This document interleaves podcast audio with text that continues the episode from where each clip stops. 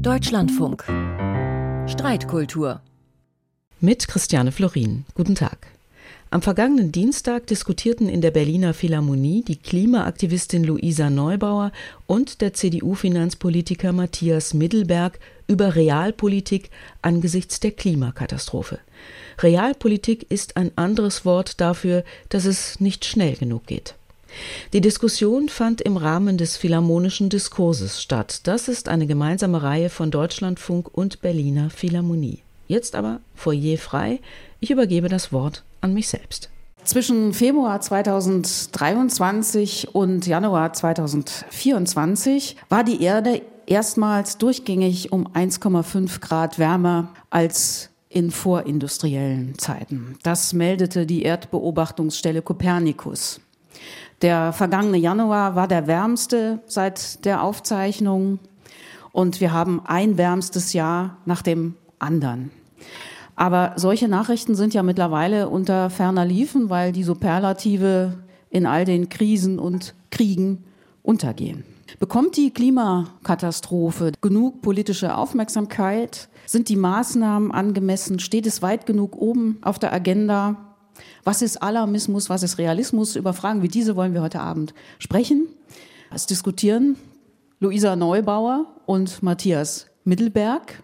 Ich glaube, die beiden waren noch nie zusammen auf einem Podium, aber beide haben schon mal erreicht, dass das Bundesverfassungsgericht Regierungsentscheidungen gekippt hat. Zwar in unterschiedlichen Fragen. Bei Ihnen war es bei der Vorgänger-Bundesregierung, bei Ihnen war es bei der aktuellen Bundesregierung, da ging es um den Haushalt. Aber das verbindet sich schon mal. Herzlich willkommen, Frau Neubauer, herzlich willkommen, Herr Mittelberg.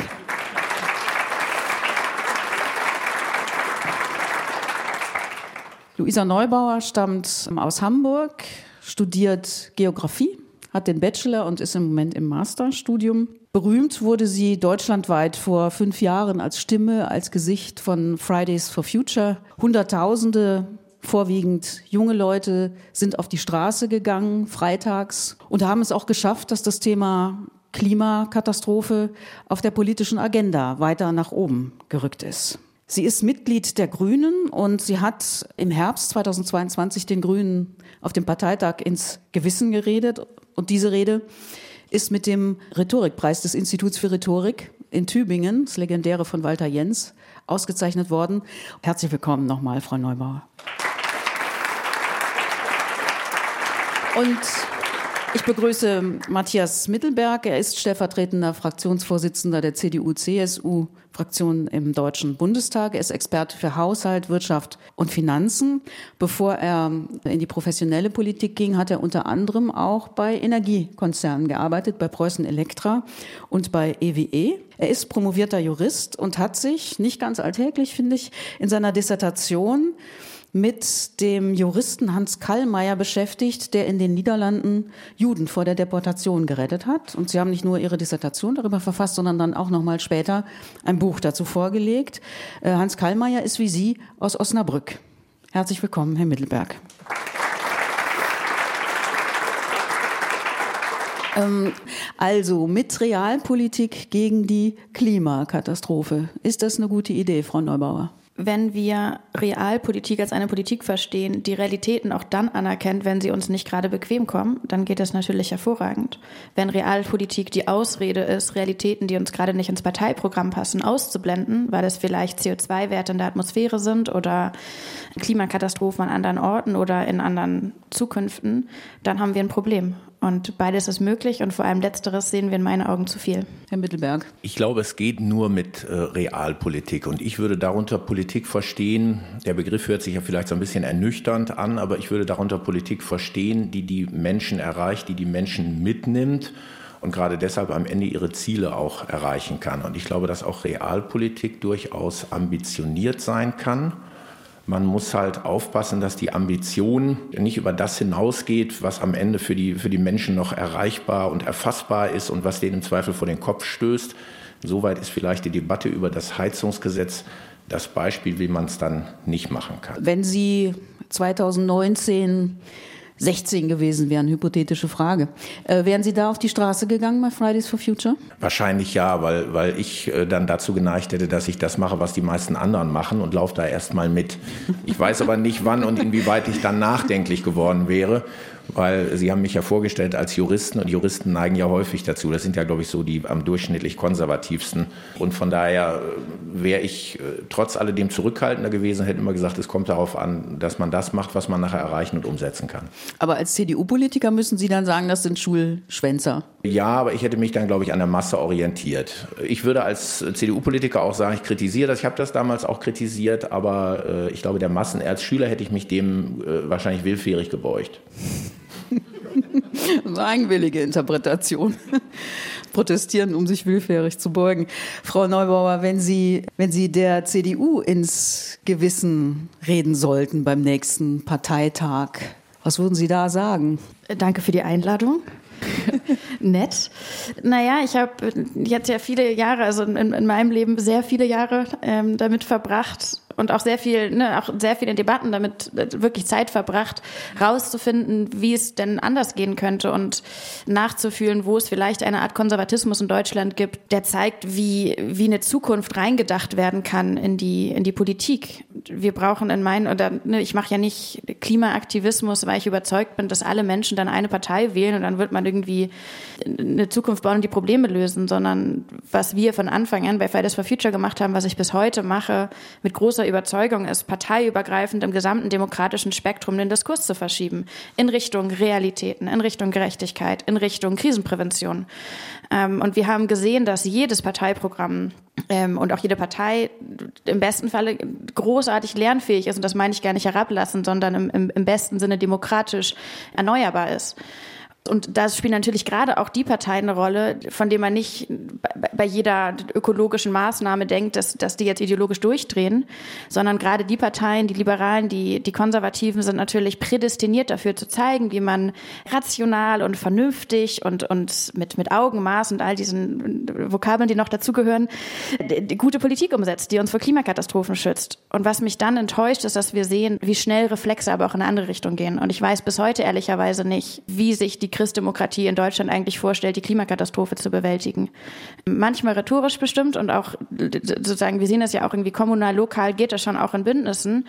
Aber die Bundestagsreden, die großen Sprüche, gerade von der Parteispitze, das ist dramatisch, ehrlicherweise, immer wieder. Herr Mittelberg hat schon zum Mikrofon gegriffen, als Sie sagten, Sie möchten wissen, wie die CDU sich das vorstellt. Man kann da auch einiges kritisieren, aber es ist nun auch unter äh, CDU-Führung so gewesen, dass ein großer Ausbau von erneuerbaren Energien stattgefunden hat in Deutschland. Auch wenn das immer, wird ja mal gesagt, so die 16 Jahre, ihr habt da vieles verpennt und man hätte vielleicht auch manches besser machen können. Aber was das Potenzial, was die installierte Energie erneuerbar angeht, ist Deutschland im internationalen Kontext eigentlich, müssen wir uns überhaupt nicht verstecken. Ich glaube, äh, in China sind über 1000 Gigawatt installiert, in den USA sind es 350 Gigawatt, bei uns sind es ungefähr 150, ungefähr auf dem gleichen Level wie Brasilien und Indien, sodass wir in etwa mit den anderen beiden genannten Ländern auf Platz drei in der Welt sind. Jetzt kann man immer noch sagen, müsste mehr sein, aber auch wenn man es pro Kopf runterbricht, ist es nicht schlecht. So, den Kohleausstieg am Ende beraten, entschieden hat die letzte Merkel-Regierung. Und auch das Klimagesetz, was Sie beklagt haben und wo Sie auch einen Erfolg äh, erreicht haben, dass das sogar dann nochmal geändert wurde, auch vor der letzten Wahl. Aber dieses erste Klimagesetz mit Sektorzielen beispielsweise, die diese aktuelle Regierung wieder weggenommen hat, das ist alles äh, noch Politik der letzten großen Koalition gewesen. Ich lasse mir gerne sagen, hätte mehr sein müssen, hätte auch noch in anderen Dimensionen stattfinden können. Aber ich finde schon, dass da einige wirklich nennenswerte Schritte gegangen wurden. Ja, ich, ich bin da so ein bisschen unentschlossen, weil ich immer nicht weiß, in diesen Gesprächen, so wir können jetzt über die Bilanz sprechen, aber ich habe immer die Erfahrung, dass danach sind alle gekränkt und gehen irgendwie wütend nach Hause.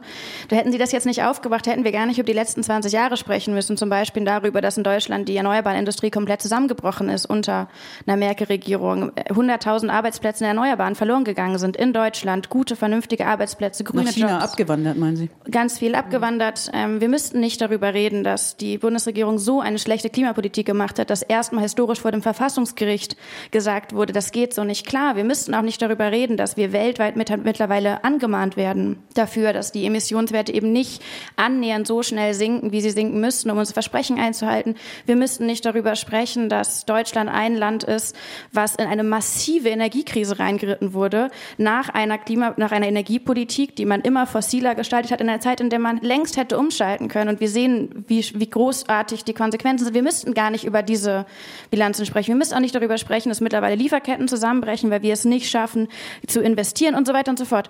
Mein Punkt ist aber der, selbst wenn man sich nicht in der Bilanz einig ist, und ich verstehe auch, dass diese Erzählung, wir haben es doch irgendwie gemacht und wir haben es probiert, dass die auch, dass die auch schützt, das ist okay. Was ich nicht verstehe, ist, wie wenn man sich jetzt umguckt und merkt, Moment, es läuft so viel auf dem Ruder. Wir sehen, dass Klima ja längst nicht, nicht mehr nur Klima ist. Klima ist Sicherheit, Energiesicherheit. Klima heißt aber auch zu wissen, wir sind geschützt vor Katastrophen. Das Ahrtal ist ja präsent.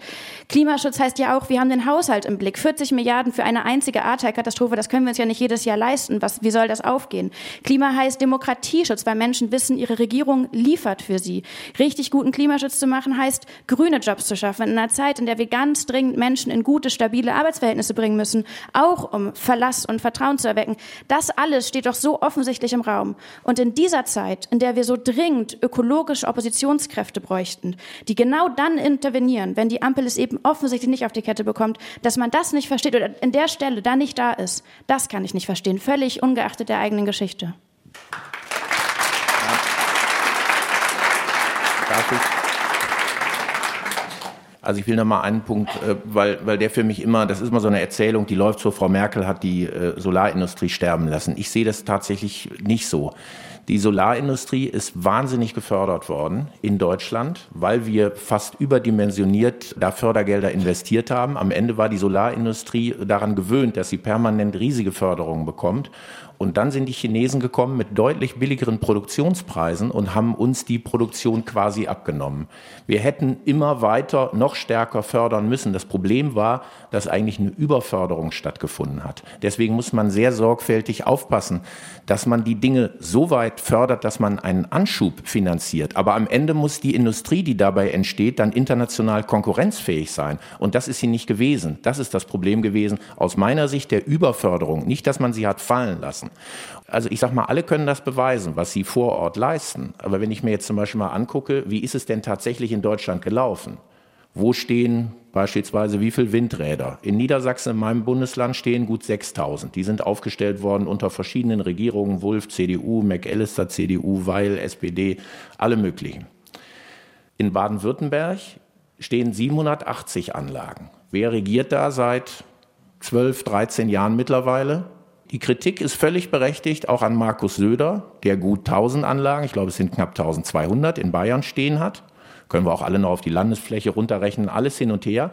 Aber Bayern und Baden-Württemberg sind die beiden Länder, die mit Abstand zurückhängen. So, das eine CSU regiert seit vielen Jahren, das andere von den Grünen regiert. Wie gesagt, jetzt seit weit über zehn Jahren. Also man hätte da unter Beweis stellen können, wenn man es denn gewollt hätte, dass man es anders macht. Ich sage es jetzt nicht an Ihre Adresse, aber Sie können das ja an Ihre Parteifreunde dann weitergeben, ob die da vielleicht dann doch loslegen wollen. Ich möchte nochmal auf, das, äh, auf eines der, der Leitwörter des Abends äh, zu sprechen kommen, nämlich auf die Realpolitik. Frau Neubauer, Sie sagten vorhin, dass das oft als Ausflucht genutzt wird, dass man dann eben sagt, ja, zum Beispiel, ja, Klimaschutz ist schon wichtig, aber es darf nicht unseren Wohlstand gefährden oder es darf nicht so teuer sein, dass sich das nicht jeder leisten kann. Haben Sie jetzt in dem, was Herr Mittelberg gesagt hat, schon solche Ausflüchte gehört? Ja, wir waren ja alle hier. Ähm, naja, das ist doch genau das Problem. Hat wir aber nicht sagen, jeder ein Mikrofon. naja, wir sagen, bitte macht was mit der Klimakatastrophe. Dann ist der erste Schritt, ja, aber wir haben doch in den letzten 20 Jahren. Das ist sozusagen, was auch immer man am Ende von der Bilanz hält, das ist ja in dem Augenblick erstmal egal, weil es geht darum, was macht man jetzt für die Zukunft. Dann sagt man, die anderen machen noch weniger, das ist Phase 2, was auch in diesem Augenblick ja völlig irrelevant ist. Ich mache keine Politik für die Grünen, Sie sitzen aber, ähm, Sie sitzen im Parlament, Sie sind Teil von einer der großen Oppositionspartei, also das ist dann ja auch, ähm, ne? Und jetzt ähm, wäre die dritte Phase, da, vielleicht kommen wir die um die herum, die dritte Phase wäre jetzt, dass man erklärt, wenn wir über Lösungen sprechen, warum die alle nicht gehen. Und das ist also das ist zu langsam und das ist zu teuer und dann kommen wir bestimmt auch noch heute bei der Schuldenbremse an, da freue ich mich auch schon drüber. Ja. Dann sagt man, das können wir nicht bezahlen und dann fragen sich am Ende alle, warum Leute nicht mehr über das Klima reden wollen. Und vielleicht könnte man für eine Sekunde diesen Ja-Aberismus sozusagen so mal vor der Tür lassen und sich auf das konzentrieren, was man machen kann. Ich komme da aus einer anderen Position heraus, weil seit fünf Jahren in dem Aktivismus, den, den ich mit so vielen anderen mache, hören wir ja, was alles scheinbar nicht geht und sehen, dass es dann doch geht. Ne, man hat uns gesagt, als wir angefangen haben, ihr werdet mit dem Schulstreik nichts erreichen, ihr müsst wieder zurückgehen. Fünf Monate später war Klima das wahlentscheidende Thema bei der Europawahl. Dann haben uns ähm, die Leute gesagt, ein CO2-Preis, das kommt niemals, das geht nicht in Deutschland. Die sind da immer so angefasst. Dann kam er natürlich doch. Dann sind wir vors Gericht gegangen. Das geht nicht. Das haben wir dann. Also das heißt, ich finde das dann interessant. Wir müssen uns auch mit den Gründen beschäftigen, warum Sachen nicht funktionieren und warum es Schwierigkeiten gibt. Und ich finde es ganz toll, wenn wir genau analysieren, warum kann was möglicherweise äh, dann doch nicht so gut funktionieren. Das im besten Fall informiert das ja gute Lösungen. Was ich langweilig finde und was ich verantwortungslos finde, ist Ausreden zu nutzen, um am Ende sich ein bisschen bequemer im Nichtstum einzurichten. Weil dafür haben wir wirklich keine Zeit mehr.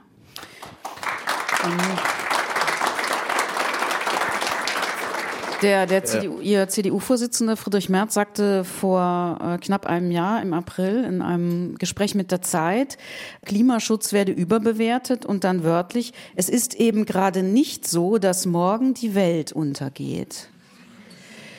Ist das eine adäquate ähm, Art, als Oppositionsführer über Klimaschutz zu sprechen? Ja, aber ich glaube, da hat Friedrich Merz auch schon andere Sachen gesagt und hat den Klimaschutz entsprechend gewertet. Ja, aber, ähm, aber das ist ja, ich meine, das ist ein großes Interview gewesen und das ist ein markanter Satz. Also morgen geht die Welt nicht unter. Was folgt denn daraus, wenn man das sagt, morgen geht die Welt nicht unter? Ja, ich glaube, er hat vielleicht schon, ich will ihn mal so interpretieren, dass er doch gemeint hat, dass wir uns an, tatsächlich an Realitäten orientieren müssen und äh, jetzt gehe ich mal auch auf Frau Neubauer ein. Also äh, ich würde Sie jetzt äh, einfach mal konkret fragen, wie würden Sie denn so ein Heizungsgesetz machen, dass es am Ende ich sag mal, dass die Leute das auch akzeptieren, dass die Leute sagen, da mache ich jetzt mit, das überzeugt mich, dass ich so und so meine Heizungen umrüste, dass ich das quasi, also dass das nicht auf so einen Widerstand stößt. Denn das ist ja die Herausforderung am Ende in der Politik. Ich muss ja was machen, und ich will zum Beispiel dem Robert Habeck den guten Willen, den er dabei hatte, den will ich ihm gar nicht absprechen. Ich glaube nur, dass dieses Gesetz sehr gedacht war von den Klimazielen, die man erreichen wollte damit. Also wie viele Wärmepumpen muss ich in welcher Zeit wie einbauen, damit ich die und die Minderungsraten bei CO2 erreiche. Das ist sicherlich eine, ich sag mal, denkliche Herangehensweise. Der andere Punkt ist aber, dass ich ja bedenken muss, sind die Verbraucher eigentlich in der Lage, das umzusetzen? Können sie das finanzieren? Kann das Handwerk das leisten? Kann die Industrie das entsprechend bedienen mit Produkten? Diese Dinge muss ich ja mitberechnen. So, und dann muss ich sagen, was ist der Mechanismus, den ich einsetzen muss, damit ich die Menschen dafür gewinne? Ist der Mechanismus der, dass ich sage, ich gebe meinetwegen erst eine große Unterstützung, um anzureizen, dass Leute jetzt gleich tätig werden und sage, in den Folgejahren gehe ich mit der Unterstützung immer weiter runter, um den Anreiz zu setzen, jemand macht das freiwillig. Oder ich gehe den anderen Weg und sage, wenn bei euch die Heizung ausfällt, dann musst du das und das und das machen. Das ist quasi der Direktive, ich befehle dir, ich ordne an und so musst du es machen. Und ich glaube, dieser letzte Punkt ist den Menschen furchtbar aufgestoßen und hat sehr viele wahnsinnig verunsichert und hat auch gesagt, kann ich das überhaupt bezahlen? Bin ich, das, bin ich in der Lage, das zu finanzieren? Könnte ich jetzt im Ernstfall, wenn meine Heizung ausfällt, so eine Wärmepumpe machen? Muss ich dann im Übrigen alles Mögliche in meinem Haus isolieren, neu machen, anders machen? Und das ist gerade der Punkt, dass man ihre Forderungen sind völlig okay und dass sie die Politik da vor sich hertreiben, ist auch völlig okay. Aber am Ende muss die Politik, deswegen würde ich Sie fast einladen, kandidieren Sie doch für die Grünen, gehen in den Bundestag, machen da real mit. Dann können Sie wirklich zeigen, dass wir Gesetze machen, die am Ende auch, ich sag mal, bei den Leuten ankommen und von den Leuten akzeptiert und dann auch umgesetzt werden. Das ist die Herausforderung, die Sie in der Politik leisten müssen. Also Sie sind jetzt aufgefordert worden, ein Heizungsgesetz heute Abend zu entwerfen.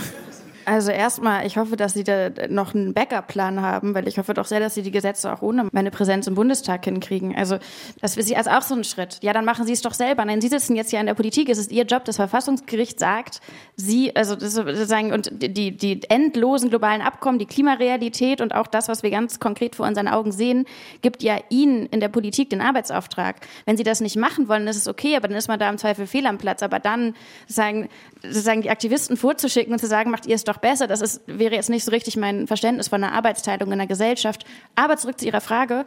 Beim Heizungsgesetz, glaube ich, hat man gesehen, dass es nicht so richtig aufgeht. Also halten Sie es für eine kluge Strategie, sich in den Fernsehen, ins TV zu stellen und den Leuten zu sagen, die Klimakrise ist übrigens gar nicht so schlimm. Und dann aber verwundert zu sein, wenn Menschen dann bei möglichen Klimaschutzmaßnahmen nicht freudeschreiend in die Luft springen.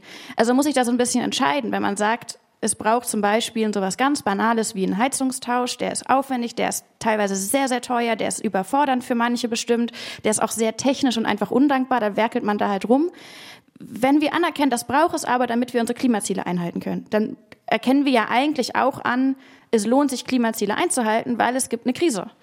Und die haben wir nicht nur ausschließlich alleine produziert, aber wir haben einen Teil dazu beigetragen und wir haben jetzt auch unseren Job zu tun, einen Teil zur Lösung beizutragen dann kommt das ja im besten Fall irgendwo zusammen. Wenn wir aber durch die Lande ziehen und den ganzen Tag lang den Leuten sozusagen erklären, dass es mit dem Klima gar nicht so schlimm ist und die Klimaaktivisten, das sind doch ohnehin nur irgendwelche Extremisten und Terroristen und überhaupt, guckt da nicht so genau hin, dann müssen wir uns nicht wundern, wenn Leute bei jeder Art von Klimaverordnung, und ich würde sagen, völlig egal, wie geartet die ist, nicht mitmachen. Warum denn auch? Wieso würde ich mir die Mühe machen, meiner blöden Heizung da rumzufummeln, wenn ich keine Krise kenne? Wenn mir den ganzen Tag lang auch die höchsten Politiker in diesem Land sagen, das ist alles nicht so schlimm. Das geht in meinen Augen nicht auf und das kommt ja offensichtlich auch bei Leuten an. Andersherum aber könnte man sich ja auch einigen zu sagen, hey, es gibt hier ein übergeordnetes Problem es ist völlig egal, aus welcher Partei wir kommen, weil die Klimakrise interessiert es ja jetzt nicht, ob wir konservative oder grüne Politik machen oder sonst was. Wir sind hier alle jetzt da im selben Boot. Wir müssen jetzt gute Lösungen finden, nicht um irgendeinem Wissenschaftlern Gefallen zu tun oder Mutter Erde zuliebe, sondern weil wir sehen, dass Menschen hier sonst nicht gesichert werden können, weil uns die Lebensgrundlagen davonschwimmen. Und wir tun uns zusammen und entscheiden uns im Sinne vom Großen und Ganzen, an diesem Augenblick mal an einem Strang zu ziehen. Und wir entscheiden uns vielleicht in dem Augenblick, das Wort Heizhammer gar nicht erst in die Welt zu setzen. Wie wäre das? Haben Sie das Wort benutzt, Heizhammer? Nein, ich habe es nicht benutzt und ich bestreite auch keine Klimakrise und das tut auch die CDU nicht. Also da müssen wir, glaube ich. Aber dass das beim Heizungsgesetz so die Welt fast untergeht. Ich möchte, aber da muss man doch, also das muss man doch einmal unterscheiden können. Ich glaube ja. nicht, dass, würde ich sagen, da, da, sind Sie gar nicht persönlich für verantwortlich, aber dass im weitesten Sinne konservative, ja. aber auch liberale Politiker ja. haben ja, ich würde sagen, monatelang wirklich ja. im, in, im allen Enthusiasmus, im, im allen Engagement fast hauptberuflich Angst vor einem Heizungsgesetz gemacht. Nee während man auch sozusagen zumindest ja, Sorgen mach, verbreiten könnte ja. vor der Klimakrise. Okay, ja aber jetzt muss man schon mal, jetzt muss man schon mal das eine und das andere unterscheiden. Also wir bestreiten nicht die Klimakrise und wir wollen auch Klimaziele erreichen. Die haben wir auch selber sogar gesetzlich festgelegt. So und mittlerweile sind die Klimaziele so, sogar ambitionierter als die internationalen Vereinbarungen. Also da äh, äh, lasse ich mich auch nicht irgendwie in so eine Ecke schieben, so nach dem Motto Klimaleuchten oder anderes. Das, das geht nicht. Die Frage ist ja die, und das ist ja gerade der Punkt Realpolitik. Mhm. Wie erreichen wir es? Wie kriegen wir die Ziele erreicht? Und ich glaube, ich kriege die Ziele nur erreicht mit motivierten Mitbürgern, die es auch mitmachen wollen. Und da ist dieses äh, Heizungsgesetz die absolute Katastrophe gewesen. Und das sage ich ganz klar. Ich halte den ganzen Ansatz für vollständig missraten, weil der Ansatz der ist, ich schreibe den Leuten vor zu einem bestimmten Zeitpunkt, sie müssen ihre Heizung austauschen und das geht per Ordre de Mufti und sie müssen es dann machen. Und da sind Leute wirklich völlig überfordert. Es gibt ja Fälle, die sind gar nicht in der Lage, das zu finanzieren. Wie machen wir das? Und was wäre der bessere Weg, Anreize ja, setzen? Es gab doch vorher eine Förderung für den Einbau von Wärmepumpen und zwar bis zu 50 Prozent. Die gab es ja. Es gab ein Gesetz der Großen Koalition, ein Gebäudeenergiegesetz mit dem gleichen Titel. Das gab es. Dieses Gesetz hat man, ich glaube, am 31.03. einfach in dem Jahr auslaufen lassen und hat gesagt, das setzen wir jetzt nicht weiter fort. Dann hatte man eine Phase, wo man gar keine gesetzliche Regelung hatte. Man hatte ja überhaupt gar keine Förderung. Und dann wollte man quasi anschließen mit dem neuen Gesetz von Habeck. Das kam dann aber nicht voreinander, weil die Koalition, die Ampel sich ja selbst über dieses Gesetz zerstritten hat. Es passte ja schon der FDP nicht. So, dann haben die natürlich auch mit uns als Opposition Ärger gekriegt, weil wir gesagt haben, euer Ansatz ist völlig bescheuert. Ihr müsst die Leute animieren. Ich habe eben ja mal ausgemalt, wie es hätte laufen können. Ich fördere eben eine Wärmepumpe und sage, wenn ihr das jetzt in diesem Jahr noch macht, dann kriegt ihr, was weiß ich, 60 oder 70 Prozent Förderung. Und mit jedem weiteren Jahr, wo ihr euch das überlegen wollt, schmilzt die Förderung um 5 Prozent ab. So, und dann mache ich noch irgendwie die und die Zusatzregeln und dann habe ich einen ganz anderen Mechanismus, mit dem ich Leute anreize, ihre Heizung zu wechseln und umzubauen. Und ich kann dann immer noch sagen, wer nicht in der Lage ist, wer in so einer in so einem Altbau wohnt, wo sich diese oder jene Dinge nicht rechnen, der kann dann eben auch mit Biomethan, der kann mit Holz, mit anderen Techniken, der muss aber nicht zwingend auf eine Wärmepumpe gehen, der kann auch über Solarthermie, über erneuerbare Wärme, sowas gibt's ja auch. All das war in dem Gesetzentwurf ursprünglich gar nicht vorgesehen. Jetzt ist das in Teilen in dem Gesetzentwurf enthalten. Aber ich habe immer noch ein, und ich sage das jetzt mal, das ist das typische grüne Denken, ich habe immer noch ein Ordre de Mufti Anordnungsgesetz. Und das ist aus meiner Sicht exakt der falsche Weg. Ich muss mit Anreizen arbeiten, die Leute zu animieren, selber den Schritt zu tun und sich nachher, wenn sie es dann machen, als Gewinner zu fühlen und zu sagen, super, ich habe die 60 Prozent Förderung mitgenommen. Und wenn ich noch ein Jahr gewartet hätte, wäre ich schlechter dran gewesen. Und dann stehen die Nachbarn da und sagen, Mensch, das ist ja jetzt blöd, der hat das für 60 Prozent noch gekriegt. Jetzt hänge ich mich aber rein, damit ich das wenigstens nächstes Jahr mit 50 Prozent Förderung noch kriege ich weiß nicht, wenn man die Leute befragen würde, ob sie denken, dass die Union in dieser ganzen Heizungsdesasterveranstaltung eine gute Rolle eingenommen hat. Also ich glaube, ich habe es ich hab's nicht so wahrgenommen, dass die Union sich als ordnende Fraktion in den Raum gestellt hat, zu sagen, liebe Leute, wir machen hier nur das Beste, wir wollen hier keine Panik verbreiten und wir können unterscheiden zwischen dem Gruseln vor einer Wärmepumpe und dem Gruseln vor einer Klimakatastrophe. Ich glaube dahinter, also jetzt landen wir doch wieder bei der Vergangenheit, weil dahinter steckt natürlich auch, ich, ich das ist ein bisschen müßig, an so einem eigenen Gesetz sich abzuarbeiten. Ich will das auch gar nicht verteidigen, aber natürlich steckt hinter genau diesen ordnungspolitischen Maßnahmen steckt einfach ein unglaublicher Zeitdruck. Und man weiß, das ist, das ist Mathematik. Jede Gasheizung, die heute eingebaut wird, ist eine Gasheizung, die nicht bis zur Lebens, bis sozusagen die ganze Lebensdauer funktionieren werden kann oder zumindest nicht mit fossilem Gas betrieben werden kann. Und ja, bestimmt wird Christian Lindner uns noch mal eine Zauberformel schenken für ganz, ganz viel endloses grünes Gas. Aber bis dahin muss man davon ausgehen, dass das nicht aufgeht. Und das heißt, ja, hätte man vor 20 Jahren angefangen zu sagen, hallo, liebe Leute, guck mal, das ist eine Wärmepumpe, das könnte man doch machen und wir haben hier Anreizpaket 1, 2 und 3 und ihr könnt die Nachbarn neidisch machen. Super. Hat man aber nicht gemacht oder zumindest ist es nicht, wenn, Entschuldigung, wenn es passiert ist, ist es nicht durchgedrungen und es wurden weiterhin hunderttausende Gasheizungen eingebaut und jetzt stehen wir in diesen verflixten 20er Jahren, in diesem Jahrhundert halt alle ein bisschen blöd da, weil man ganz viele Sachen machen muss, die nicht cool sind, die, die politisch natürlich nicht so ästhetisch, ansprechend, gamifiziert, flippy floppy, hier mal eben so ein bisschen Anreize durch die Welt. Das geht, so da sind wir, in dieser Phase sind wir nicht und das wäre in meinen Augen der Teil, der reale Teil dieser Politik, dass man anerkennt, in welchen Zeitachsen bewegen wir uns. Was sind tatsächliche, was ist ein Druck, der aus der Zukunft aus uns, auf uns zukommt? Wie gehen wir damit um? Und ich finde es gut, wenn man dann sagt, wir nehmen das als Anspruch, kreativer zu werden.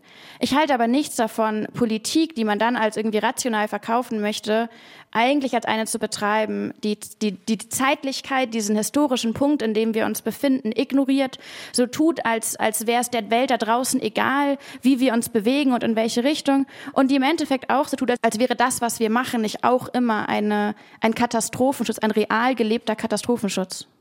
Also hier geht es ja um den Faktor Zeit, also Anreize und so weiter. Das klingt natürlich schon so, als hätte man noch unbegrenzt Zeit. Ordre de Mufti, das klingt so, man hat die Zeit nicht und muss eben jetzt schnell etwas tun, was dann auch etwas, etwas schneller wirkt. Also wie viel Zeit, wie viel Zeit geben Sie sich? Also ich glaube, völlig egal, wie viel Zeit wir haben, äh, es geht um den Mechanismus. Und der Mechanismus muss am Ende ein marktwirtschaftlicher sein. Das ist auch weltweit dann der Mechanismus. Sonst werden wir die Ziele gar nicht erreichen. Per Ordre de Mufti können wir vielleicht irgendwelche Ziele noch in Deutschland erreichen. Da äh, würde ich aber Ihnen voraussagen, dass Sie dann Probleme kriegen mit den Wählern. Das werden die am Ende nicht mitmachen. Ähm, das machen die, haben die mit dem Heizungsgesetz nicht mitgemacht und das werden die mit anderen Regelungen per Ordre de Mufti auch nicht mitmachen. Das gibt wirklich Probleme mit dem Wähler. Also müssen Sie am Ende auf den marktwirtschaftlichen Mechanismus gehen. Und den halte ich auch für überzeugend. Wir sehen ja mit dem Emissionshandel, wo wir ähm, praktisch den Kraftwerksbetrieb in Europa langsam runterfahren können. Das Verbrennen fossiler Brennstoffe, das funktioniert ja sehr effizient über den Emissionshandel. Der Emissionshandel funktioniert so, als wenn ich hier jetzt in diesem Raum äh, jedes Jahr zehn Stühle rausnehme. Das sind nämlich jetzt die Menge an CO2-Emissionen. So, und dann müssen sich die Verbleibenden darüber einigen, wer noch sitzen kann und wer vielleicht stehen muss demnächst oder wer sich eine neue Sitzgelegenheit organisiert. Wenn Sie dann berechnen, wie viele Stühle ich wann rausgenommen habe, um bei CO2 null zu sein, können Sie genau berechnen, wie der Emissionshandel laufen muss. Bisher funktioniert das 100 Prozent effizient in Europa. Das Problem ist, wir müssten den Emissionshandel weltweit haben und wir müssten ihn auf alle anderen Emissionsarten ausdehnen. Das wird nicht ohne weiteres klappen und deswegen muss man mit dem zweiten Instrument arbeiten, nämlich mit dem kleinen Bruder, sage ich mal, vom Emissionshandel. Das ist der CO2-Preis. Den haben auch, jetzt sage ich mal ganz stumpf, wir entwickelt. Der steht nämlich in dem letzten Klimagesetz schon drin. Den, das haben Sie auch beklagt, aber an dem Punkt hat sich auch nichts geändert. Das hat die neue Regierung übernommen und die hat ja jetzt gerade den CO2-Preis auch angehoben. Sie hat nur leider einen Mechanismus vergessen, der zwingend dagegen stehen muss, nämlich das Klimageld. Das ist der Animator, um zu sagen, ich verhalte mich klimagerecht. Der CO2-Preis führt dazu, dass äh, ihr und mein klimaungerechtes Verhalten immer teurer wird. Also Autofahren mit, fossilen, äh, mit fossilen Brennstoffen oder Heizen mit fossilen Brennstoffen wird immer teurer. Die Leute aber, die jetzt nicht mehr fossil heizen, profitieren vom Klimageld, was sie eben nicht mehr ausgeben müssen für ihre Heizkostenrechnung. Und die profitieren, wenn sie ein Elektrofahrzeug fahren, auch von dem Klimageld. Das heißt, der CO2-Preis wird einkassiert vom Staat, wird zurückverteilt an die Leute und zwar pro Kopf. Das heißt, es hat auch noch einen sozialen Faktor. Die Leute, die mit mehreren, ich sag mal, in einer Wohnung, einem Haus wohnen, weniger Wohnraum verbrauchen, profitieren. Die, die sich ökologisch korrekt, die CO2 sparen, die profitieren davon, die haben nachher Geld übrig und die anderen, die sich nicht klimagerecht verhalten, zahlen zunehmend drauf, von Jahr zu Jahr immer mehr. Das ist der Anreiz, sein Verhalten umzustellen in den 1980er Jahren da wurde ja das Ozonloch zum großen Thema und es wurde schnell identifiziert, welches Gas dafür verantwortlich ist, nämlich FCKW. Und es war dann 1989 etwas zu besichtigen, das eigentlich im Rückblick wie so ein Wunder aussieht, dass sich nämlich alle Industriestaaten, ob sie konservativ regiert waren oder ob sie sozialdemokratisch regiert waren, darauf geeinigt haben, dieses FCKW zu verbieten. Also das hat man nicht dem Markt überlassen, sondern man hat es einfach verboten. Die Herstellung, äh, ne, man erinnert sich vielleicht noch an die Kühlschränke, die dann kein FCKW mehr enthalten durften und so weiter. Kann man von diesem Jahr 1989 noch was für heute lernen? Ja, sicherlich. Wir können auch aus dieser Diskussion noch was lernen. Jetzt sind wir nämlich gerade in der dritten Phase angekommen. Wir reden zwar über Lösungen, aber nur, warum sie nicht gehen. Also ja, aber nur, wenn es mit dem Markt geht. Und das können Sie gerne machen mit dem Markt. Dann muss man sich aber auch ehrlich machen. Und das funktioniert natürlich nicht, wenn man zum Beispiel weiterhin in Deutschland 60 Milliarden Euro fossile Subventionen jährlich sagen aufwendet um einen einseitigen Marktvorteil für fossile Energien zu schaffen und dann aber zu sagen, nee, nee, nee, nee, nee, das muss alles mit den Marktkräften gehen. Das geht dann nicht auf. Da muss man, da muss man ein Level Playing Field schaffen, gleiche Ausgangsbedingungen für alle. Und natürlich, ich bin da ganz bei Ihnen. Wir haben da ja auch mitgewirkt. Wir haben auch einen CO2-Preis, als war ja eine Fridays for Future Forderung, die damals die GroKo dann angenommen hat. Das haben wir gefordert, weil wir das für ein sinnvolles Instrument gehalten haben. Und das ist gut, wenn man das macht.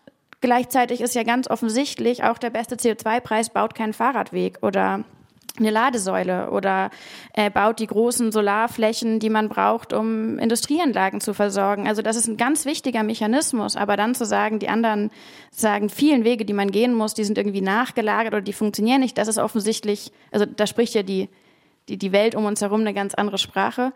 Und Sie haben den internationalen Raum angesprochen. Ich bin jetzt ja auch jedes Jahr bei diesen Klimakonferenzen und da wird ja sehr deutlich, dass auch dort, wo guter Klimaschutz gemacht wird weltweit, natürlich dieses ganze Portfolio bedeutsam ist. In Kalifornien werden jetzt zum Beispiel Verbrenner deutlich früher verboten. Die USA hat zuletzt ein riesengroßes Investitionspaket gemacht, das Industrien, die grün werden wollen, mit Geldern ausstattet. Man merkt, dass die Orte, die gut gegen Luftverschmutzung vorgehen, das sind nicht die Orte, die Anreize schaffen, weniger Auto zu fahren, sondern das sind vor allem die Orte, die Innenstädte autofrei machen. Das merken, ne, das, da spricht die Evidenz schon auch für sich. Es gibt die großen wichtigen Abkommen, die undenkbar gewesen wären, ohne dass man ne, auch diese Wege eingeht.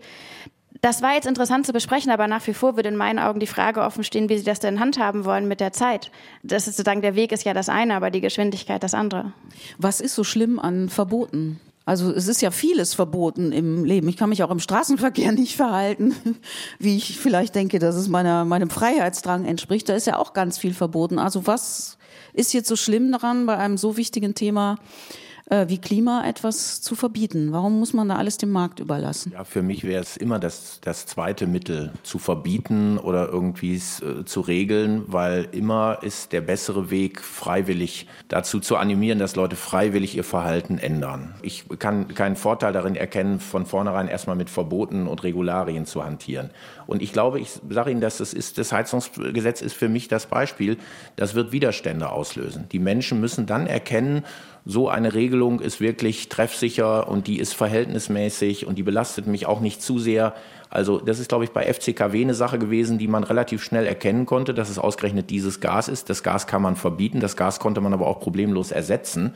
Mhm. Und deswegen, sage ich mal ganz ehrlich, ist das ein nettes Beispiel, aber es ist eben insoweit nicht wirklich ein Einschnitt gewesen. Davon haben die Leute nichts gemerkt. Hier ist es jetzt so bei dem Thema Klima, dass wir wirklich Verhalten ändern müssen und dass es auch Einschnitte bedeutet. Und das hat ja gerade diese Debatte um das Heizungsgesetz gezeigt, dass man wirklich Verhalten ändern muss, dass man Dinge umplanen muss, dass man selber Sachen in die Hand nehmen muss. In Österreich machen die das jetzt schon mit dem Klimageld und die haben im Übrigen auch einen Faktor eingebaut, wo sie gesagt haben, Leute, die in der Großstadt wie Berlin unterwegs sind, die sehr einfach die Möglichkeit haben, auf ÖPNV zu wechseln, kriegen weniger Klimageld als die beispielsweise, die auf dem Lande sind, die die Möglichkeit haben sollen, beispielsweise dann ein Elektrofahrzeug zu kaufen, um sich dann fortzubewegen. Das heißt, ich muss doch den Leuten am Ende auch finanziell die Mittel an die Hand geben, dass sie ihr Verhalten umstellen können. Das kriege ich nicht nur mit Ladesäulen geregelt und mit entsprechenden Angeboten, sondern ich muss ihnen auch finanziell die Mittel in die, die Mittel in die Hand geben, dass sie eine Wärmepumpe einbauen können und dass sie sich ein E-Mobil kaufen können. Wünschen Sie sich einen kooperativeren Politikstil? Also, dass bei Themen, die so wichtig sind, so existenziell sind wie Klima, dass gemeinsam darüber nachgedacht wird, was der beste Weg sein könnte und man auf Polemik verzichtet? Vielleicht ein bisschen idealistisch gedacht, aber es klang vorhin so. Naja, es soll ja auch lustig bleiben. Ne? Nein, ich, ähm, ich halte es für ein ganz großes Problem und da sind wir leider angekommen, obwohl es mal anders aussah. Ich halte es für ein großes Problem, wenn Klima A als ein Thema verhandelt wird und ich würde ne, nicht als irgendwie ein Aggregatzustand unserer Gesellschaft, die unter existenziellen Bedrohungen irgendwie leidet, und es ist gleichermaßen ein Problem, wenn es als Parteiproblem behandelt wird. Und das sehen wir gerade, und das haben wir die letzten zwei Jahre gesehen. Dann wird Klima als ein, so ein, so ein Hobby oder so ein, so ein Haustier der Grünen behandelt. Und dann kriegen die halt so ein bisschen, sozusagen, ein bisschen Leckerli oder nicht, also um in dem Bild zu bleiben. Und das ist dann alles irgendwie so ein Gefallen, was man denen gegenüber tut. Und da muss man auch mal irgendwie eine harte Ansage machen, weil die können ja nicht alles bekommen, was die wollen. Und das ist so ein erschreckendes Bild, auch für andere Parteien. Würde man nicht wollen, dass jede demokratische Partei mit aller Aufrichtigkeit sagen kann, die Klimakrise zu bewältigen, das ist unsere Priorität. Das ist nicht das einzige Thema, was zählt, aber wir wollen das, wir verstehen das, wir wollen das auch können und wir wollen beweisen, dass unsere Lösungen am Ende die sind, ne, die die, die, Menschen am Ende schützen können vor Katastrophen. Das wäre, müsste doch eigentlich der Anspruch sein. Das geht aber nicht auf. In dem Augenblick, in dem man meint, das sei irgendwie ein Individualproblem der Grünen, gibt man ja auch schon der eigenen Verantwortung auf. Wie, wie tragisch ist denn das? Und dann sorgt es natürlich dafür, dass man, äh, dass man absurde Kompromisse schließt. Das wird dann als sogenannte Realpolitik verkauft, aber letztendlich sind das sozusagen skurrile Kompromisse, die man sozusagen Menschen, die aktuell in noch viel bedrohteren Regionen leben, überhaupt nicht erklären kann. Und ähm, ich würde frage mich auch gerade, was Menschen, die, weiß ich nicht, im, im, aus dem Jahr 2035 sozusagen auf uns schauen, was die gerade denken, wie wir hier rumhampeln und ganz offensichtliche Schritte, die man gehen könnte, äh, nicht gehen, weil es, weil es nicht passt, weil es, weil man sich an dem eigenen Augenblick, wo es dann wirklich drauf ankommt, dann irgendwie weigert, sich zu einigen. Das ist schwer zu erklären und ehrlicherweise geht es dann in meinen Augen gar nicht mehr nur um die Klimakrise, sondern auch um die Frage, was, was liberale Demokratien gerade leisten können. Also wenn wir so ein bisschen den Bogen aufspannen und überlegen, Leute, die heute geboren werden, die erleben das Jahr 2100, 2100. Und was brauchen die? Was schulden wir denen? Und man könnte sagen, wir schulden denen irgendwie ein bisschen intakten Planet oder irgendwie Lebensgrundlagen oder irgendwie ein paar Ressourcen, die die dann plündern können. Und ich würde sagen, wir wissen nicht genau, wie diese Welt dann aussieht. Wir wissen nicht, was Ressourcen dann wert sein werden. Aber diese Leute, die dann leben, die werden politische Ordnung und politische Systeme brauchen, die Lösungen bereitstellen können die werden von uns den Beweis brauchen, dass liberale Demokratien liefern können, dass man es schafft, in diesen existenziellen Krisen zusammenzukommen, über die Parteien hinweg, über die Generationen hinweg, dass wir friedlich zusammenkommen, weil es ums große Ganze geht. Und das, da muss man gar keine Öko sein. Und da kann man das Heizungsgesetz komplett blöd finden und Wärmepumpen hassen. Aber am Ende des Tages geht es auch dann darum, schaffen wir das gerade, diesen Beweis anzubringen. Und das ist genau jetzt. Das ist nicht ein Zukunftsproblem, das ist genau diese Zeit, die das bringen muss. Wir werden nicht bessere Ausgangsbedingungen bekommen und wir werden keine Zeit erleben, zumindest absehbar nicht, in der weniger Krise ist. Diese Krisenhaftigkeit wird ja da bleiben. Und wenn wir an diese Aufgaben, das sind ja multiple Aufgaben, so sehr scheitern, was ist das für ein Signal, was nicht nur morgen in der Welt steht, sondern in, in der Zukunft immer wieder als Beispiel angeführt wird, warum dann im Endeffekt die Hoffnung verloren ist. Herr Mittelberg, als wir vorhin beim Vorgespräch äh, zusammensaßen, da erzählten Sie von der ja, von der Atmosphäre bei Debatten im Bundestag, also von der unangenehmen Atmosphäre, von der auch vergifteten Atmosphäre. Deshalb frage ich jetzt auch Sie, ist diese Vorstellung bei einem wichtigen Thema kooperativ zu arbeiten zwischen Regierung und Opposition, auch mal zu sagen, ja, es kommt zwar von den Grünen, aber es ist trotzdem gut, ist das jenseits der Vorstellungskraft? Nein. Muss man als CDU-Mensch immer sagen, das ist die Verbotspartei und ja, also die, die, Zielsetzung der Grünen ist toll und die teilen wir auch, was das Thema Klima angeht. Aber wir haben eben, was die Methoden und Wege, das zu erreichen, tatsächlich eine andere Vorstellung. Aber was jetzt das Klima der Debatte angeht, darüber haben wir eben gesprochen. Mhm. Da finde ich ganz ehrlich, müssen wir einfach wieder ein bisschen konstruktiver werden und auch ein bisschen mehr, bisschen respektvoller miteinander umgehen. Also wir haben uns, glaube ich, nicht, vielleicht nicht nur im Parlament, auch sonst so, ein, so Auseinandersetzungen angewöhnt in der letzten Zeit, wo ich ehrlich sage, das war früher doch irgendwie ein bisschen gesitteter und anders. Und zwar einfach im persönlichen Umgang miteinander. Also man muss nicht die anderen Beteiligten herabsetzen, um in der Argumentation irgendwie zu obsiegen.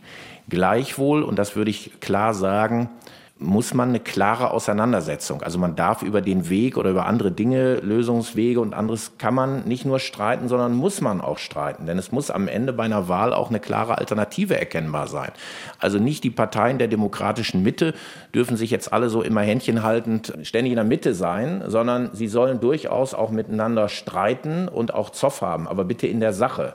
Das halte ich am Ende auch für wichtig, dass es diese klare Alternativen gibt und auch erkennbare Alternativen, weil sonst führt das eher dazu, dass Leute in Extreme abdriften, ob nach links oder nach rechts. Deswegen, ich sag mal, nicht zu viel Händchen halten in der, in der demokratischen Mitte, sondern schon sachlich den Diskurs auch ausfechten. Aber dabei muss man nicht persönliche äh, Grenzen oder ich sage mal Geschmacksgrenzen völlig überschreiten. Wurden in der Debatte ums Heizungsgesetz Grenzen überschritten? Ja, da ich daran teilgenommen habe, ist glaube ich schlecht, wenn ich das kommentiere. Das müssen Sie. Dann. Ja, ich frage Sie ja genau deshalb. Ja, aber da ich ja mitten in der Debatte war, also ich selber hoffe, dass ich keine Grenzen überschritten habe, aber ich versuche mich in meinen Argumenten immer möglichst äh, an der Sache zu orientieren und vielleicht werde ich dabei auch deutlich, aber ich gehe nicht auf andere Menschen los. Das versuche ich grundsätzlich zu vermeiden. Ich habe am Anfang ja in der Anmoderation ausschnittsweise einige aktuelle Zahlen genannt. Ne? Der wärmste Januar, die wärmsten Jahre sind ohnehin immer die, die letzten vergangenen Jahre. 1,5 Grad überschritten, acht Monate hintereinander. Und trotzdem ist ja die Aufmerksamkeit derzeit für das Thema Klima nicht mehr so da. Einfach weil der, der Aufmerksamkeitskuchen begrenzt ist, weil viele andere Themen unsere Aufmerksamkeit, sowohl jetzt was uns als, als MedienmacherInnen betrifft, aber auch was das Publikum anbetrifft. Wie wollen Sie es, wie wollen Sie es schaffen, dass das Thema wieder diese Präsenz bekommt, dass es äh, 2019, dass es vor der Pandemie hatte? Ich glaube nicht, dass das unbedingt das Ziel sein muss, dass wir sagen morgens aufstehen und erstmal das Klima-ABC beten und uns nochmal alle vergewissern, wie dramatisch es um die Welt steht, nur damit wir das gebacken bekommen mit der Klimakrise. Vor 2019 war die Lage eine andere. Da war, da waren wir in meiner Wahrnehmung an einem Punkt, wo wir ja sozusagen das, die Klimakrise buchstabieren mussten, damit sie wirklich dann auch auf dem Blatt stehen bleibt. Da war Klima, war das irgendwie so ein Nachhaltigkeitsthema, das war das war im Diskurs völlig woanders verortet. Dann hat man immer gesagt, geht mal zum Umweltbundesamt, die machen das da mit, dem, mit den Nachhaltigkeitsthemen und so. Das war weder, das war keine Chefsache, das war äh, hochspezifisch. Es war undenkbar, dass das irgendwie, also zumindest in der, in der Zeit, als wiederkam, als dass, dass es irgendwie groß diskutiert wurde. Und ganz am Anfang von den Fridays for Future Protesten tagte diese Kohlekommission und da durften wir bei der letzten Sitzung da auch sprechen. Und ich erinnere das noch ganz genau, wie wir da reinkamen. Wirklich, äh, out of nowhere, so von Peter Altmaiers Büro einmal auf die andere Seite, weil alle wussten noch gar nicht, man wusste noch nicht, wo oben und unten ist. Es war alles, alle waren verwirrt und wir standen dann da. Und dann haben wir gesagt, so, ja, es geht ja auch um die, um die Rechte von zukünftigen Generationen. Da wurden wir angeguckt, als hätten wir sonst was gerade uns ausgedacht, weil in dem Augenblick war das einfach eine Gewerkschafts- und eine Wirtschaftsfrage. Da hat irgendwie da ein Wirtschaftskonzern und Gewerkschaften besprochen, wie viel Geld wollen wir vom Staat. Und dann haben die dann noch den Kollegen Schellenhuber dazu gesetzt mit der Klimaperspektive und alle sollten sich einigen. Also wirklich ein skurriles Setup. Ähm, und zu dem Zeitpunkt war das unser großes Ziel, dass überhaupt einfach über die Klimakrise als Phänomen gesprochen wird. Wir wollten, dass anerkannt wird, es ist ein Thema und mehr als das, es ist ein Zustand. Wir wollten, dass es in Schulen endlich besprochen wird und nicht irgendwie Sachkundeunterricht, 45 Minuten Treibhauseffekt und dann geht's weiter, aber jetzt machen wir das Wattenmeer. Und das war ja eine Realität oder ist ja teilweise immer noch eine. Jetzt hat sich die Zeit aber verändert und das ist gut. Wir haben gesehen und wir haben auch dafür gekämpft, dass tatsächlich ja mittlerweile in jedem demokratischen Parteiprogramm steht das 1,5 Grad Ziel oder zumindest das Bekenntnis zum Pariser Abkommen. Die meisten deutschen Konzerne haben nach einigen Konflikten auch sich mit Klimafragen beschäftigt. Wir arbeiten mit den größten deutschen Gewerkschaften zusammen. Ne? Wir gehen jetzt zusammen mit Verdi-Mitarbeitern, also Verdi-Gewerkschaftlern, gehen wir zusammen Klimastreiken. Also unglaubliche Entwicklung. Und was heißt das? Und das ist eine total gute Botschaft. Man behandelt die Klimakrise mittlerweile so, wie sie eigentlich auftaucht, nämlich integrativ, als Teil vom Großen und Ganzen. Ob wir über gute Jobs sprechen, dann sprechen wir eben auch wie verhält sich das mit der Klimakrise? Ist das ein Job, der zusammenbricht, wenn die besagten CO2-Preise greifen und Arbeitsplätze abgeschafft werden müssen? Wir besprechen das in der Bildung. Man fragt sich, wie sieht eigentlich eine Bildung aus ne, in einer Welt, in der die Kinder das ganze Leben lang Klimakrise erleben werden? Also das ist ein ganz, ganz, ein ganz großer Schritt gewesen. Und das ist gut, das auch zu beschreiben in meinen Augen, weil es heißt, wir können die Verhältnisse verändern. Es lohnt sich, sich einzusetzen. Und jetzt gibt es aber ein Problem an der Stelle, an der wir uns alle so wahnsinnig einig sind, dass wir das mit dem Klima ja schon irgendwie wichtig finden, dass am Ende dann doch wieder nichts passiert. Und das ist vielleicht ein bisschen ein Zustand, den wir gerade jetzt erleben, dass unter diesem großen, unter großen erkämpften Einigkeit dann doch wieder eine Stagnation rauskommt, eine Ausredensucherei, eine Verantwortungsverschiebung. Nein, die haben doch und wir könnten doch nicht. Und jetzt sind andere Themen. Und da ist es wichtig, und das wäre in meinen Augen der Job vom Kanzler und von, von der Bundesregierung, immer wieder zu sagen, Moment, Leute, wir müssen uns aber hier auch ein bisschen konzentrieren und auch das Klima in die Debatte reinholen, wenn uns das gerade gar nicht passt.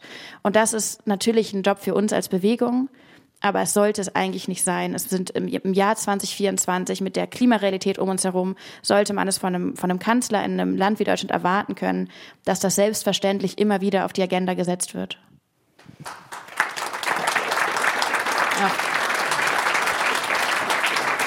Nach, nach knapp einer Stunde sprechen wir zum ersten Mal vom Kanzler. Ist auch interessant. Dem wäre es wahrscheinlich lieber, wir würden gar nicht über ihn reden. Ne?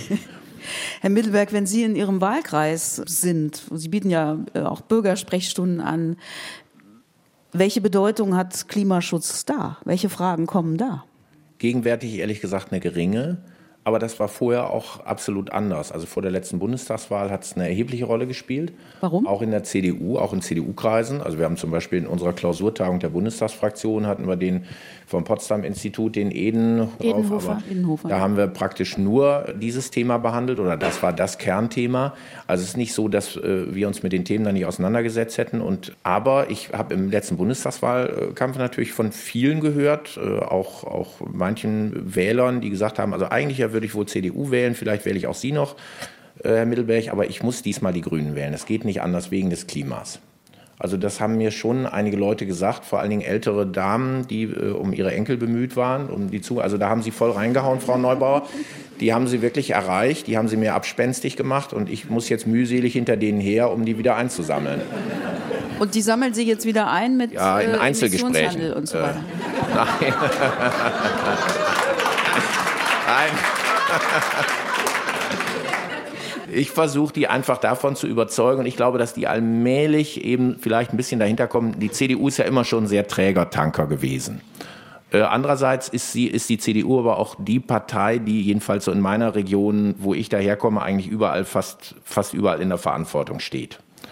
Und stand. Jetzt haben wir das ein paar Sachen verloren, aber okay, also traditionell waren wir da immer verantwortlich und deswegen mussten wir immer irgendwie die Probleme lösen. Also haben wir uns gewissermaßen zwangsweise mit jedem Thema befasst, selbst wenn es uns irgendwie nicht so gefallen hat. Aber irgendwann freundet man sich einfach auf eine sachliche Art und Weise mit der Sache an, überlegt, wie kann man es am besten lösen. Und ich denke mir, dass der eine oder andere mittlerweile auch sagt, okay, da ist die CDU nicht so gut drin, die ist auch nicht Nummer eins in diesem Thema, aber vielleicht ist sie sogar diejenige Partei, die es am ehesten pragmatisch in der Welt, in der wir leben, mit den Umständen, mit denen wir leben, die dieses Thema am realistischsten angehen und auch lösen kann. Ich glaube, da haben wir durchaus Vertrauen zurückgewonnen. Und realistisch heißt so, dass man es also dass man es nicht so merkt, dass, nee. dass man sich verändert. Nein, dass man es durchaus, dass man es durchaus merkt, aber dass man am Ende eben auch, ich sag mal, durchaus seinen Profit davon haben kann. Dass ich am Ende davon profitiere, wenn ich auf Elektromobilität wechsle. Dass ich davon profitieren kann, wenn ich meine Heizung wechsle. Und dass ich am Ende auch sagen kann, wir profitieren davon. Wir haben zum Beispiel ein Stahlwerk bei uns, das funktioniert schon mit äh, Strom.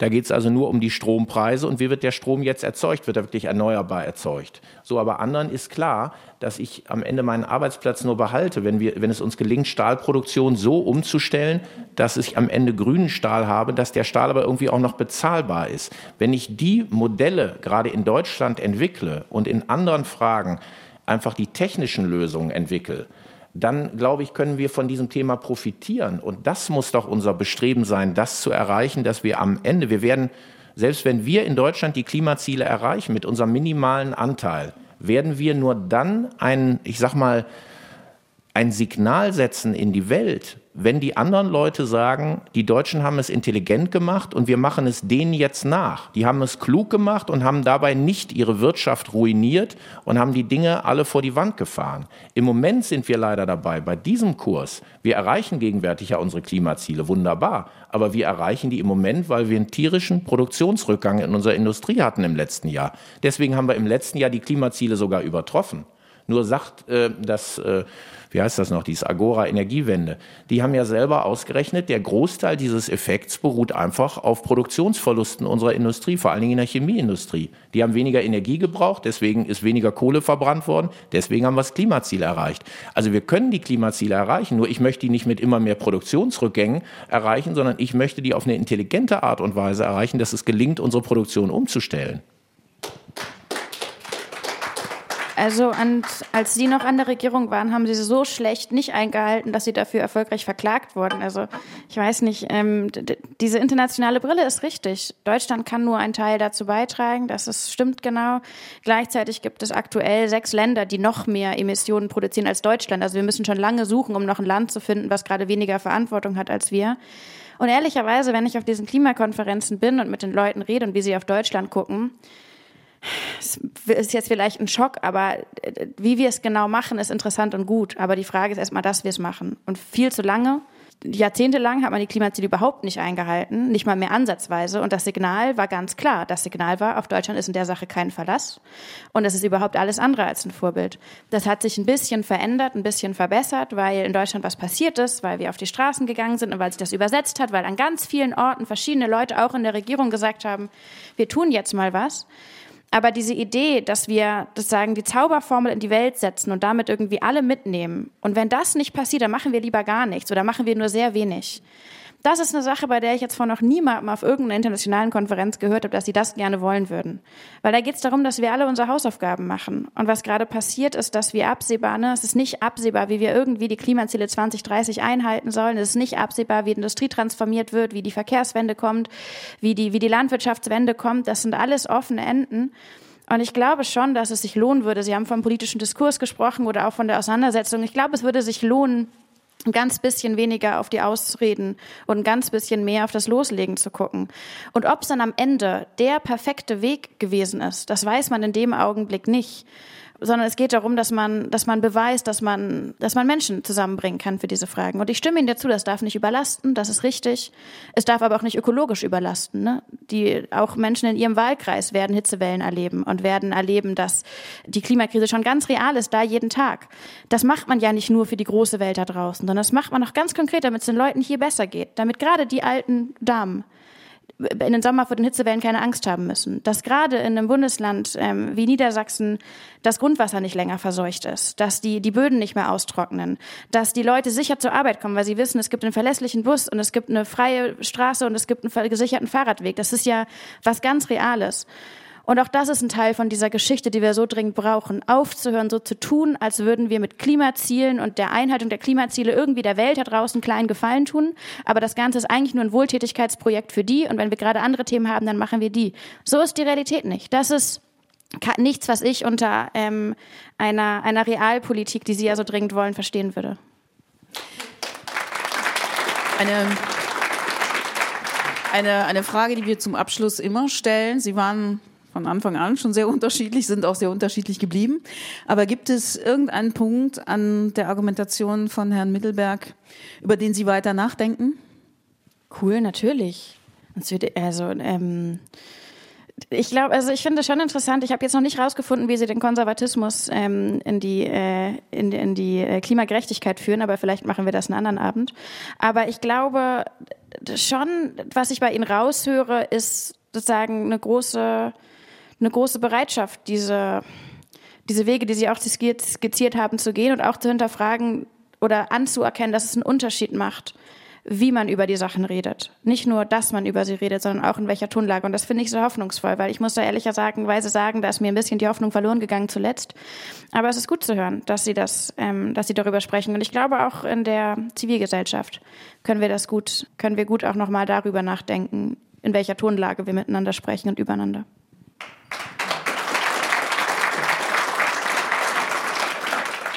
Herr Mittelberg, über welches Argument von Luisa Neubauer denken Sie noch nach, wenn Sie hier rausgehen? Also ich würde sagen, dass es wichtig ist, dass wir so Frauen und auch sag mal wirklich mutige junge Frauen und engagierte junge Frauen wie Luisa Neubauer haben. Denn äh, ich finde ehrlich gesagt, Männer sind dass mit sie gemeint. ja äh, Männer sind. Das ist jetzt eine gefährliche Kurve gewesen. Männer.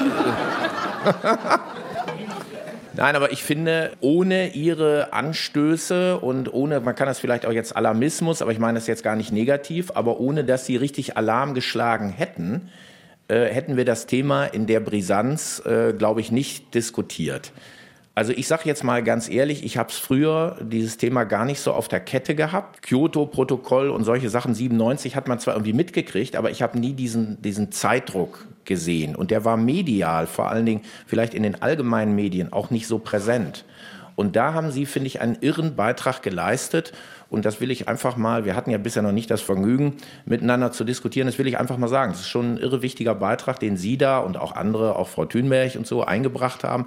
Sonst hätten wir das Thema eben in dieser Brisanz äh, nicht auf der Tagesordnung gehabt. Und ich glaube auch, auch wenn wir jetzt andere Themen haben, Krieg und Krisen mit Demokratie in der Welt und allem drum und dran, wir haben eine Menge glaube ich, auch wirklich sehr existenzieller Themen. Aber das Thema Klima wird oben bleiben und da haben Sie einen ganz großen Anteil dran. Das kann man durchaus mal deutlich sagen.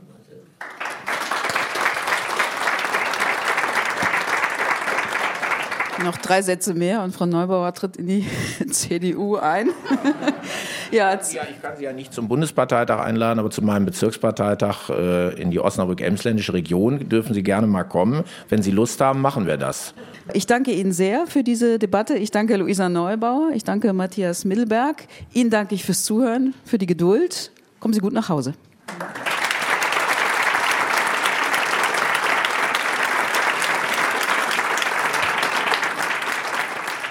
Sie hörten den Philharmonischen Diskurs vom 13. Februar 2024 aus dem Foyer der Berliner Philharmonie. Es diskutierten die Klimaaktivistin Luisa Neubauer und der stellvertretende Fraktionsvorsitzende der CDU-CSU im Deutschen Bundestag, Matthias Mittelberg. Ich bin Christiane Florin. Danke fürs Mitdenken, danke fürs Zuhören, danke fürs innere Mitstreiten.